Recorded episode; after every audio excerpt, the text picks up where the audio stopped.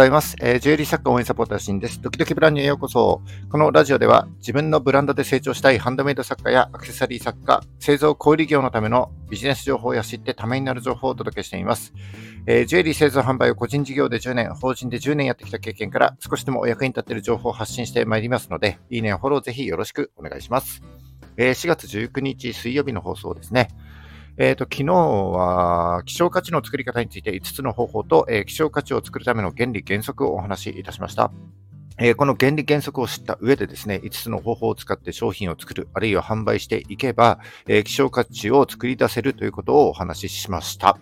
えー、希少価値の高い製品はですね、高単価、高利益を生み出せるだけじゃなくて、え新規顧客の集客にもつながっていきますので、えまだ聞いてないよという人はですね、昨日の放送をぜひ、えこの放送の後にチェックしてみていただければなというふうに思います。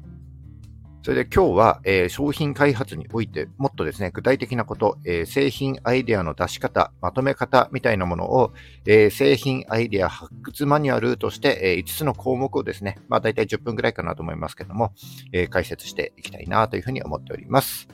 え商品を作っていく上で、まずはあの製品のアイデアをね、まとめる必要があると思いますけども、えー、体系化されたものがちょっと見つけられなかったので、えー、まあ、この機会にちょっと作っておこうかなというふうに思っております。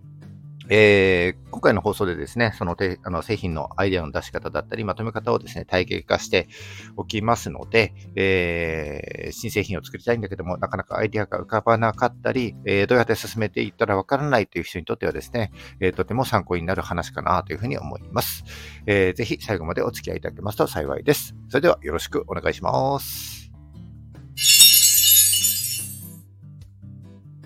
はい、本題に入ってまいります。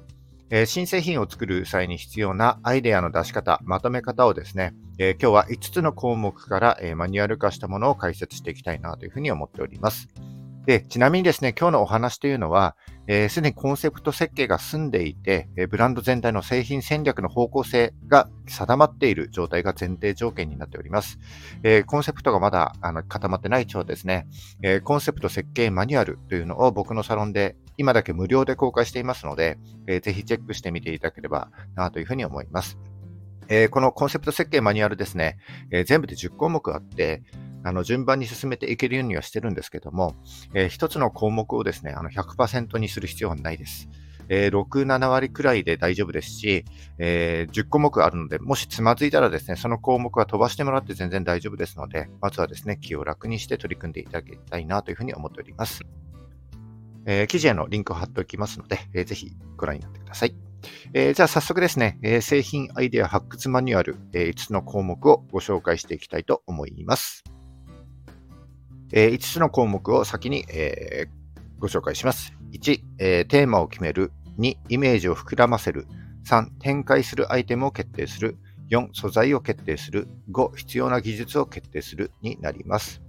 えー、1個ずつ解説していきます。えー、1、テーマを決める。えー、最初はですね、テーマの選定になります。えー、あらかじめ決められたコンセプトをもとにですね、えテーマを決定していきますが、えー、テーマっていうとざっくりしていますので、少しね、分解して考えていきたいと思います。で、これにはいくつか方法があると思うんですけども、え、代表的なものとして、プロダクトアウト、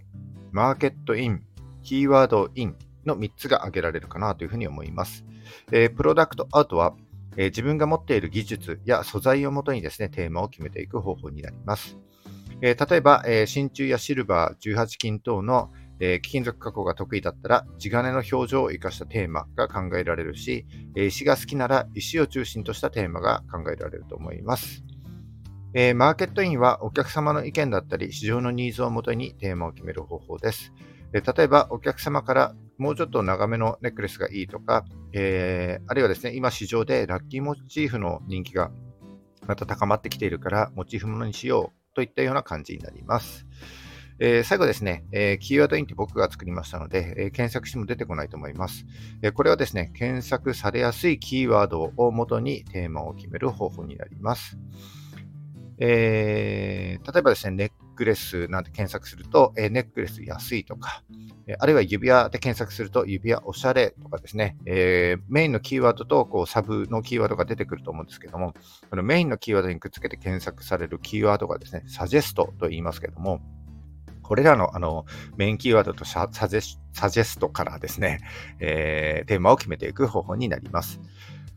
例えば、えー、真珠で検索してみるとですね、真珠、石言葉なんてのが出てきました。で詳しく調べると、真珠にはですね、純粋、健康、長寿、富なんていう言葉がありますので、えー、この真珠プラス石言葉と、えー、実際の石言葉をテーマにするというような流れになります。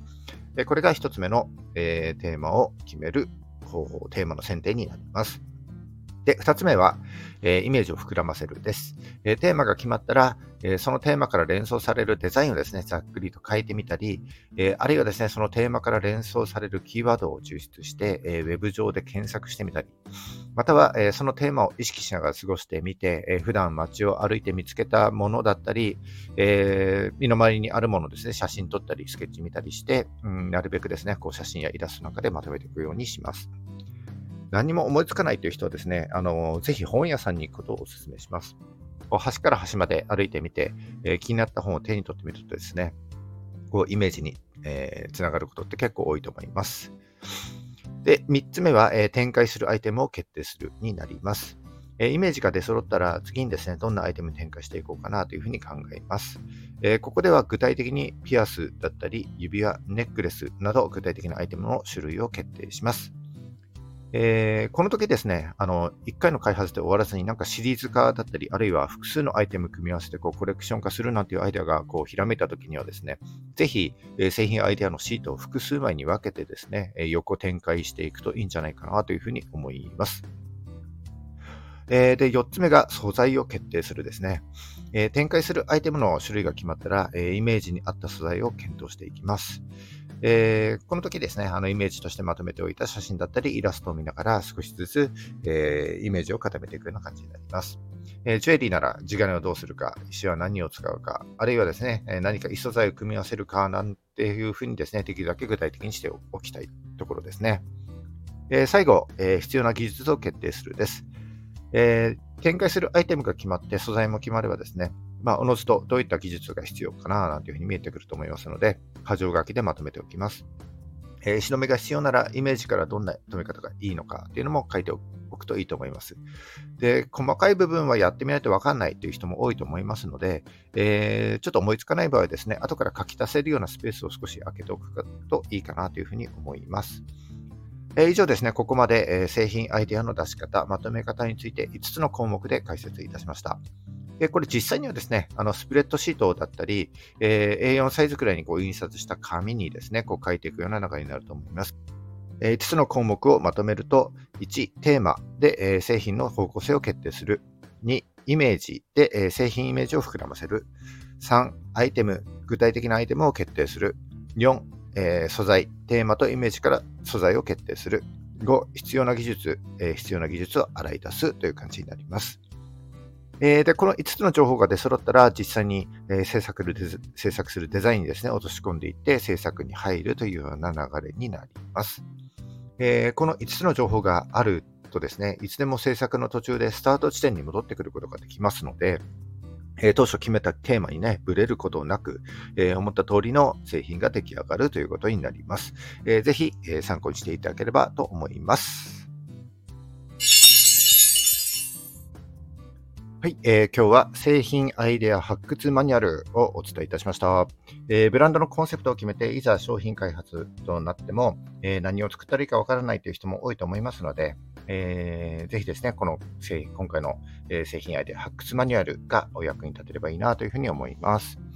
えっと、何度も言いますけども、コンセプトがないままですね、商品を作ると自己満足になってしまうことも多いと思いますので、まずはコンセプトをしっかり固めるということを意識してください。えー、コンセプト設計マニュアルへのリンクを貼っておきます。えー、今だけ無料ですので、えー、無料のうちにですね、チェックしておいてください。はい、今日は以上になります。えー、4月19日、え、週の真ん中ですね、え、今日も頑張っていきましょう。それじゃあ、バイバイ。